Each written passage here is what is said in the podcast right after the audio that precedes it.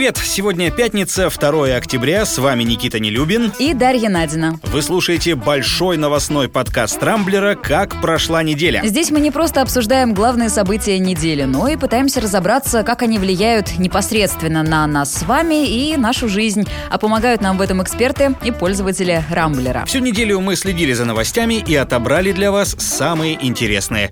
Не вторая волна, но вторая самоизоляция. Москва переходит на полукарантинное положение из-за коронавируса. Алексей Навальный дал первое интервью после выхода из комы и тут же стал героем дня. Война в Нагорном Карабахе. Армения и Азербайджан обмениваются ударами и отказываются садиться за стол переговоров.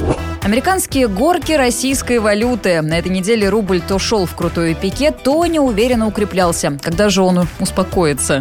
И губернатор Камчатки нашел способ сделать своих избирателей самыми счастливыми. На старт, внимание, Удаленка. Ну что, дождались. Москва постепенно переходит на дистанционный режим. С понедельника все работодатели обязаны отправить 30% своих сотрудников по домам. Дети уйдут на удлиненные каникулы, и есть вероятность, что после всего этого в школы уже не вернутся, а тоже перейдут на дистанционку. Слушай, ну будем объективны, этого и следовало ожидать, ведь заболеваемость сейчас совсем как весной. Мы вернулись к показателям конца мая, когда в стране на секундочку действовала самоизоляция и пропускной режим. Сейчас каждый день заболевает по 8,5-9 тысяч человек по всей стране, ну и рассчитывать на резкий спад как минимум глупо. Самое любопытное во всей этой истории, что мэр Москвы происходящее категорически отказывается называть второй волной что это, если не она. Но вот как Сергей Собянин сам объясняет этот термин. Э, второй волны как таковой нет. Почему? Потому что второй волной обычно называют вторичное заболевание, те, которые уже переболели. Так вот этого нет. Может быть, какие-то единичные случаи есть, но в массовом порядке точно ничего этого нет. Когда же будет пик заболеваемости и новое плато, пока не очень понятно. Роспотребнадзор говорит, что в ближайшие две недели. Алексей Репик, это владелец компании Airfarm, который которая выпускает препараты для лечения коронавируса. Вот он ожидает, что это все будет в конце ноября, в начале декабря, а эксперты Центра экономических исследований построили кривую, судя по которой пик наступит через месяц. Ну а пока строятся графики и делаются всякие предположения, в Москве уже сейчас каждую неделю госпитализируют по 5 тысяч человек. Такими темпами мы можем прийти к дефициту свободных коек в больницах. А вот что дальше, вполне понятно. Перепрофилирование больниц, как раз-таки пропускной режим и прочие коронавирусные прелести, от которых мы за это лето уже успели отвыкнуть. Тяжело придется бизнесу. Тут на днях сервис Работы.ру провел опрос, и вот, согласно ему, 40% компаний еще не до конца пришли в себя после первого локдауна. А представляешь, если сейчас второй наступит, то что вообще произойдет? Ну, очевидно, что малому и среднему бизнесу в случае повторного введения ограничений уже точно никак не выплыть, там хоть помогай, не помогай.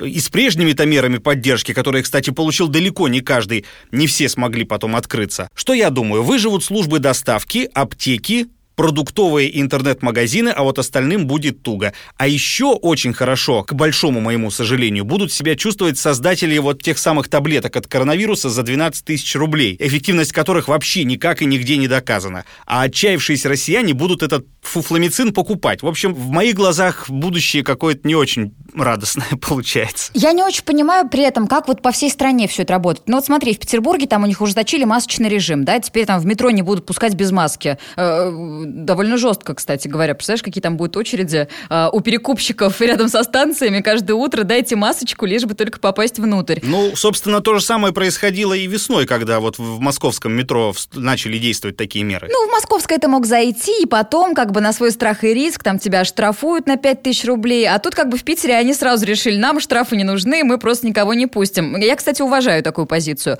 А, в другие регионы как-то не особо чешутся, и Москва на этом фоне меня, конечно, удивляет. С одной стороны, у нас сейчас дико высокая заболеваемость, с другой мэрия принимает какие-то полумеры. И, по-моему, методичка, телеграм-канал писал, совершенно справедливо заметил, вот это предложение сейчас отправить 30% сотрудников на удаленку, отправить по домам сотрудников старше 65 и хроников, ну, тех, у кого хронические заболевания. Вот что это все, если на самом деле не э, подталкивание предпринимателей к тому, чтобы уволить всех этих людей? Зачем держать на удаленке там сотрудника 65-летнего, да, если на удаленке от него нет толку? Его гораздо проще уволить, по большому счету. Я думаю, что очень многие компании ровно так поступят. Насчет остальных регионов, кстати, я слышал, что в Липецке очень, очень жестко начали следить за за тем, как э, соблюдаются меры безопасности в общественном транспорте. То есть там чуть ли не автобус никуда не поедет, пока все не наденут маски. То есть, ну, на самом деле, не только в Москве или в Петербурге, но и потихонечку по всей стране эти меры начинают распространяться. Ну, у меня эта позиция остается прежней. Я считаю, что сейчас погода портится каждый день,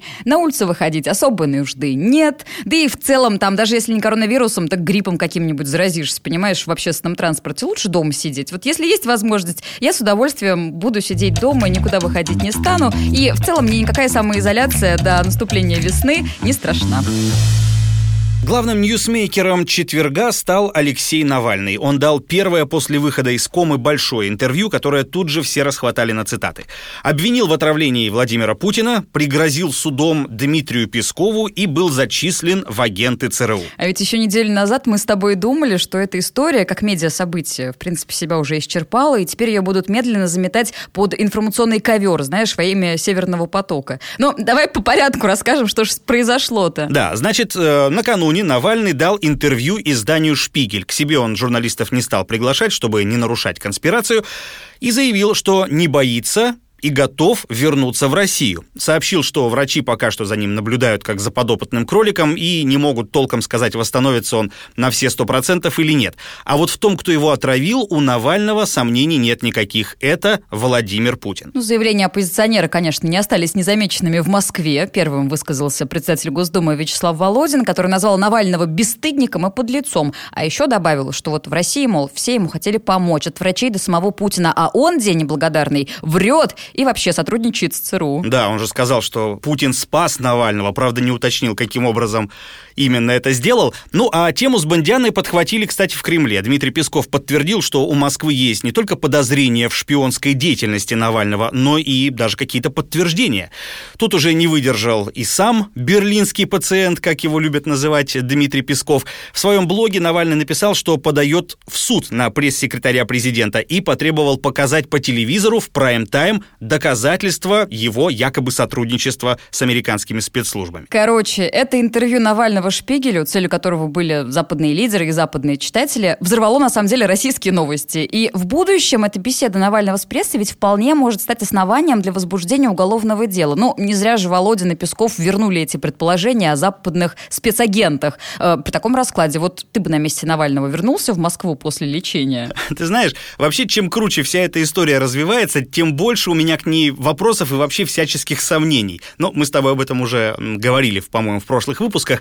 Я, конечно, очень сильно удивлюсь, если Навальный вернется, потому что это, безусловно, будет такой громкий жест, достойный уважения, потому что жить в России ему придется очень нелегко, а он своим возвращением, как мне кажется, так очень четко продемонстрирует, что он вообще никого и ничего не боится. Это, конечно, круто. С другой стороны, Навальный, на мой взгляд, вполне может вести свою прежнюю деятельность из-за границы. Может быть, это будет не так удобно, но уж точно гораздо безопаснее, чем в России. Я по-прежнему с тобой не согласна здесь. Я знаю, что я отстаиваю позицию, за которую бьют ногами буквально в Твиттере всякие добрые люди с интеллигентными лицами бьют ногами, вот таких, как я, за эти предположения. Но все-таки Навальный — это очень мощная фигура. В случае, если он окажется в тюрьме в России, то там тут же и Ангела Меркель, которая уже, видишь, там чуть ли не подруга его в гости к нему приходила в больницу навещать. Ангела Меркель, Макрон, э, Байден или Трамп, ну тут мы уж не знаем, кто из них в будущем, да, э, и любой из них тут же начнет говорить, вот, задушили человека, не дают ему заниматься политической деятельностью, давайте санкции. Ну то есть э, Навальный в тюрьме вообще не выгоден совершенно нынешней власти. Поэтому гораздо лучше будет, если он будет на свободе, но на свободе все-таки э, на Западе, видимо. Потому что в таком случае он не сможет здесь митинги собирать, ничего делать не сможет. Но если он останется там, ведь, по сути, его популярность здесь начнет угасать. Это же будет, ну, что, второй Ходорковский, что ли? Ну, возможно, возможно. Хотя вообще меня очень настораживает позиция Запада нынешняя, потому что Германия ведь до сих пор не предоставила России своих материалов по этому делу. Они там якобы опасаются раскрывать методы работы, но зато согласились поделиться информацией с организацией по запрещению химоружия. И вот это выглядит очень странно, нелогично и непоследовательно. Э, Россия, кстати, еще вчера пригласила специалистов ОЗХО, чтобы прояснить некоторые обстоятельства инцидента с Навальным. Если и на это предложение будет получен отказ, то лично у меня вопросов к Западу ну, поприбавится. Слушай, ну наши тоже не вполне последовательны. Тот же самый Навальный в Твиттере у себя совершенно логичный твит э, опубликовал в четверг вечером. Э, критиковал Володина. Мол, Володин говорит, Путин спас жизнь Навального. И Навальный говорит, а я не понимаю, от чего меня спасли? Российские власти же отрицают отравление. Получается, что, ну, если верить версиям, опять же, которые здесь активно у нас циркулируют, э, спасти Навального можно было только от самогона, диабета или симуляции отравления. То есть вот, когда Володин говорит, мы его здесь спасли, от чего, правда, спасли? То есть это, это все довольно любопытно, и вопросов, правда, очень много, и я искренне жду каких-то, не знаю, тайных подробностей. Ну, хоть кто-нибудь же должен раскопать что-то и рассказать нам, как оно было все на самом деле. На этой неделе произошло нечто небывалое. Россия, США и Франция объединились и приняли совместное заявление. Суть требований проста – остановить насилие в Нагорном Карабахе. Того же самого требуют ООН, ОБСЕ, Евросоюз, но пока что за стол переговоров воюющие стороны садиться не хотят. Конфликт в приграничной территории, анклаве между Арменией и Азербайджаном, вспыхнул в минувшее воскресенье. Сначала всем показалось, что это просто рядовая перестрелка, какие в Карабахе случаются регулярно. Но бои идут уже пятый день, сотни раненых. Сколько убитых, вообще сложно сказать. Баку и Ереван постоянно дают разные оценки происходящему, называют то сотни, то тысячи убитых, и до конца не ясно. Да, ну на самом деле опытные наблюдатели сразу поняли, что этот военный конфликт существенно отличается от обычной рядовой перестрелки, потому что в первые же минуты на месте событий вдруг, откуда ни возьмись, появилась съемочная группа турецкого телевидения. Позднее, кстати, стали поговаривать, что Азербайджан якобы готовился к происходящему весь последний месяц, перебрасывал войска, технику, а еще наемников из Сирии при поддержке как раз-таки Турции. При этом в использовании наемников обвиняют и Армению. Ну, короче, составить полностью объективное представление о происходящем непросто. Иностранные журналисты которые, ну, могли бы как-то, да, посодействовать нам всем, стать передаточным звеном, в зоне конфликта постоянно подвергаются обстрелам. В четверг ранили французских корреспондентов. Досталось там и армянским СМИ, и россиянам тоже, кстати. Главный вопрос, почему именно сейчас? Эксперты склоняются к тому, что небольшая победоносная война выгодна в первую очередь Баку. Обычно такие события всегда приводят к мощному такому всплеску патриотизма, а он необходим, когда цены на нефть снижаются, а экономика спускается к рецессии.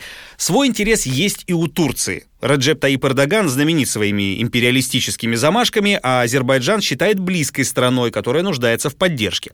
Военный аналитик Борис Рожен считает, что как раз Турция играет ключевую роль в происходящем, и завершение конфликта в большей степени зависит именно от доброй воли Анкары. Ситуация в Карабахе пока развивается в рамках интенсивного конфликта. Закончиться она может либо, э, если международное давление на Турцию станет достаточно сильным, чтобы Эрдоган был вынужден прекратить поддержку развития конфликта, а, либо же второй сценарий Азербайджан добьется оперативных успехов и ну, займет определенную территорию, что позволит ему а, остановить войну, сохранив лицо, либо же если военные действия будут неудачны для Азербайджана и потери помешают ему а, добиться каких-то серьезных успехов, то есть это будет фактически означать выигрыш Армении в оборонительной операции. Когда все это кончится, прогнозировать трудно. Россия прямо не вмешивается вмешивается в происходящее, действует по дипломатическим каналам, публично как-то мы не знаем, что там делают дипломаты конкретно.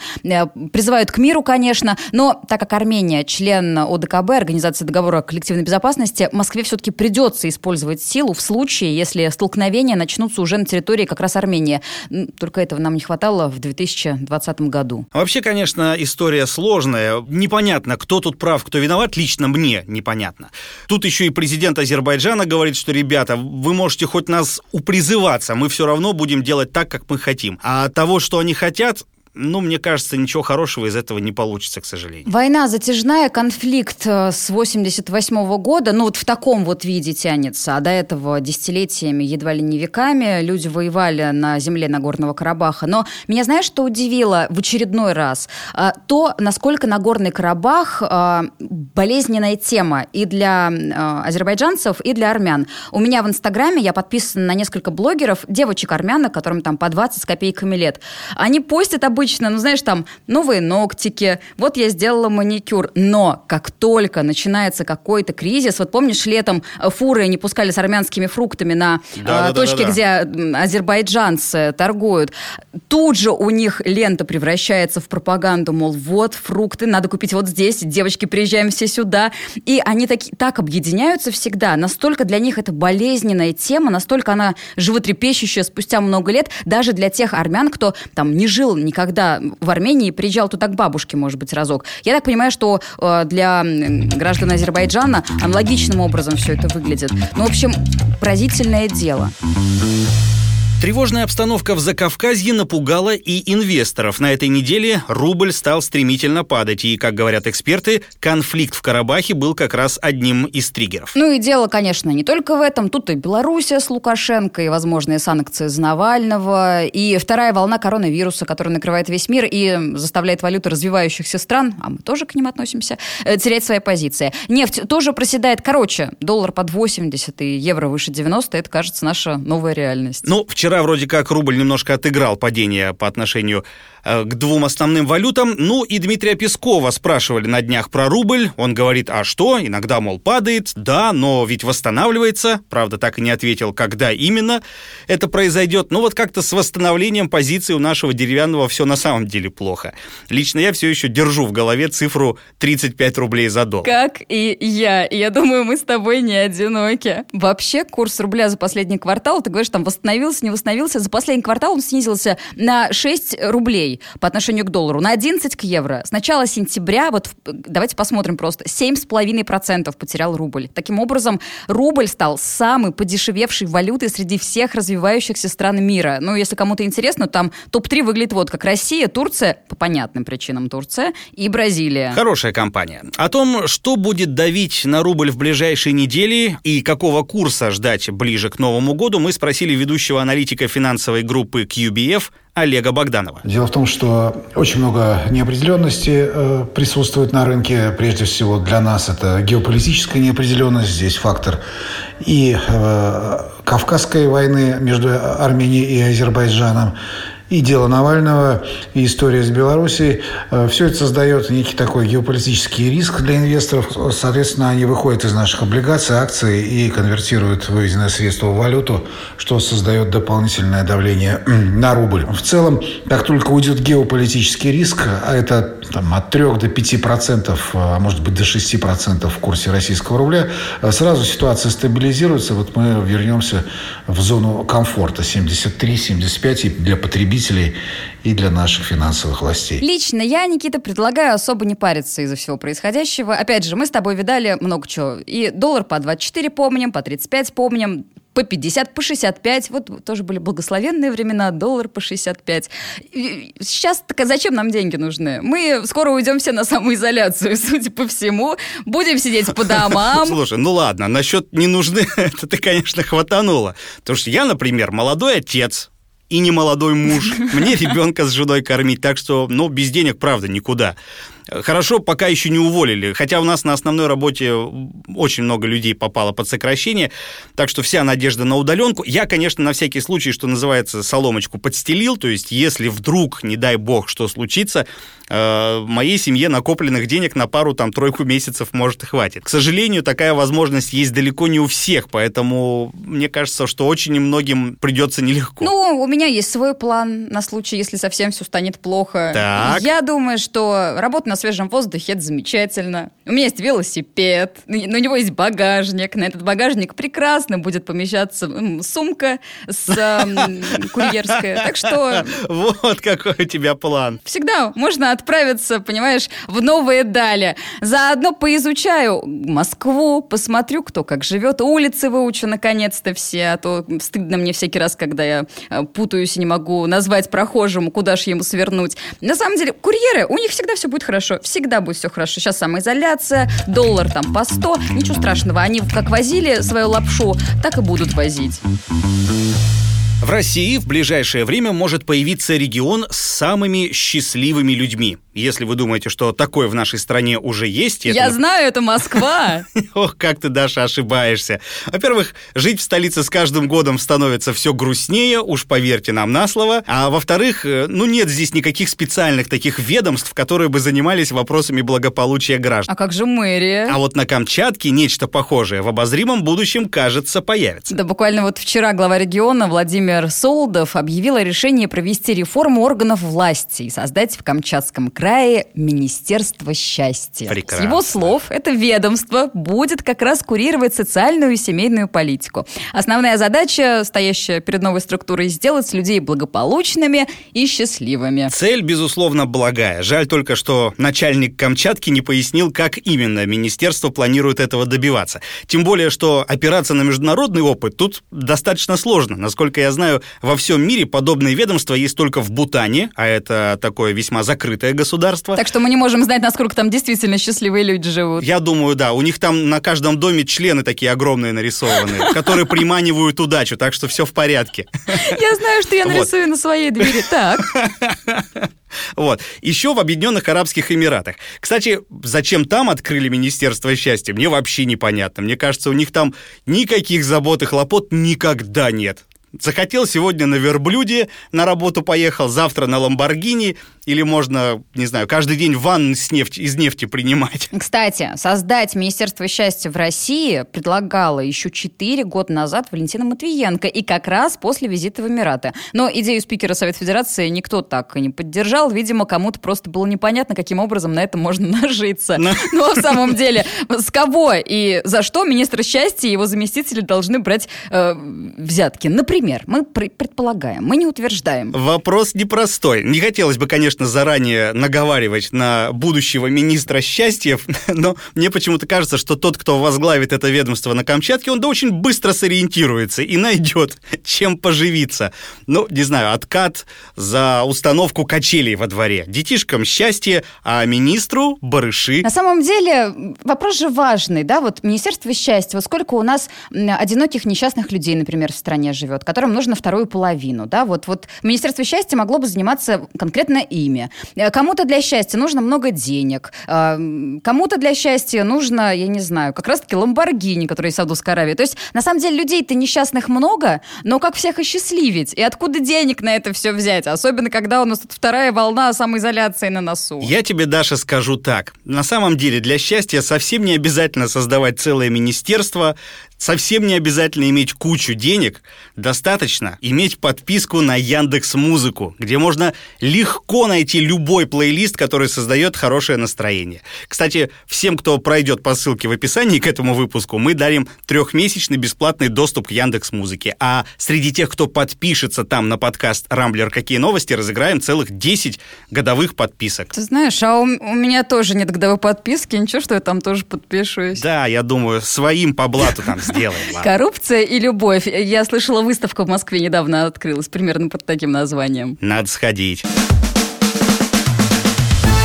Ну что, на этом пока все. Вы слушали большой пятничный подкаст Рамблера «Как прошла неделя», в главных событиях которой разбирались для вас Никита Нелюбин и Дарья Надина. Не пропускайте интересные новости, слушайте и подписывайтесь на нас в Google Подкаст, Apple Подкаст, Яндекс Музыки и Castbox. Увидимся на rambler.ru. Хороших вам выходных.